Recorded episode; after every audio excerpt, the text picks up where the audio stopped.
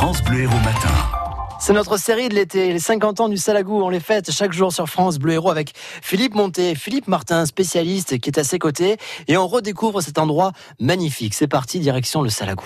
Nous continuons avec Philippe Martin à, honorer ce 50e anniversaire du lac du Salagou. Nous avions évoqué précédemment le barrage et là nous contemplons cette espèce de masse rouge au milieu du lac. C'est la presqu'île de Rouens. Et si nous pouvons la contempler, Philippe Martin, c'est parce que nous sommes juste en face sur un autre mont qui domine ce lac et que vous allez nous présenter. Bien, alors c'est là qu'on peut amener hein, depuis 45 ans les, toutes les télévisions de France et de Navarre puisque sur la colline de la Sûre, qui est aussi une sorte de, petit plateau volcanique, hein, recouvert de cendres volcaniques et, et de basalte, c'est le meilleur endroit au sommet pour avoir une vision panoramique à 360 degrés de la vallée aride et multimillénaire hein, qui, grâce à l'agriculture et au pastoralisme, a forgé tous ces paysages. 50 ans seulement en arrière à la création du lac et du barrage du Salagou, est-ce que la végétation que nous avons autour de nous était rigoureusement la même qu'aujourd'hui?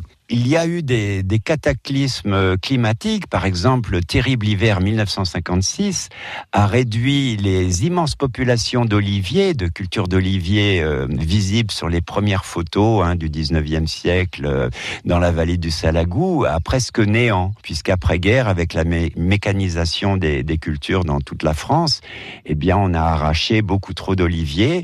Et euh, gloire aux agriculteurs euh, actuels hein, dans toute la région du, bassin du Lot-des-Voies et notamment à Saint-Jean-de-la-Blaquière qui, honore encore cette noble profession d'oléiculteur. C'est vrai que l'agroforesterie, c'était la particularité que même dans les vignes, il y avait des oliviers, dans les champs de céréales aussi, et on pouvait avoir sur un même hectare ou plusieurs hectares de, de culture, plusieurs euh, cultures différentes de l'arboriculture, des buissons euh, productifs, euh, des céréales, de la vigne, et ça crée une agriculture composite et de qualité bien sûr supérieure.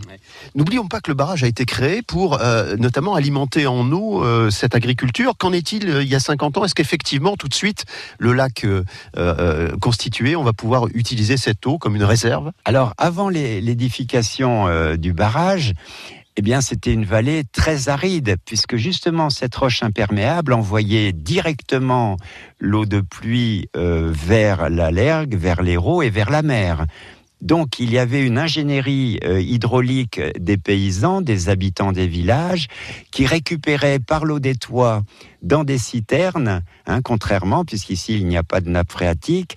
Donc il y avait une économie d'eau et une, euh, un génie hydraulique qui faisait que nous étions à l'époque dix fois plus économes en eau que notre civilisation actuelle. Merci Philippe Martin. La promenade autour du Salagou continue à l'occasion du 50e anniversaire de la création du lac sur France Bleu. On se retrouve très très vite. Philippe Martin est écologue, photographe, illustrateur, naturaliste, plongeur, spécialiste du Salagou. Il est arrivé au milieu des années 70 pour y travailler.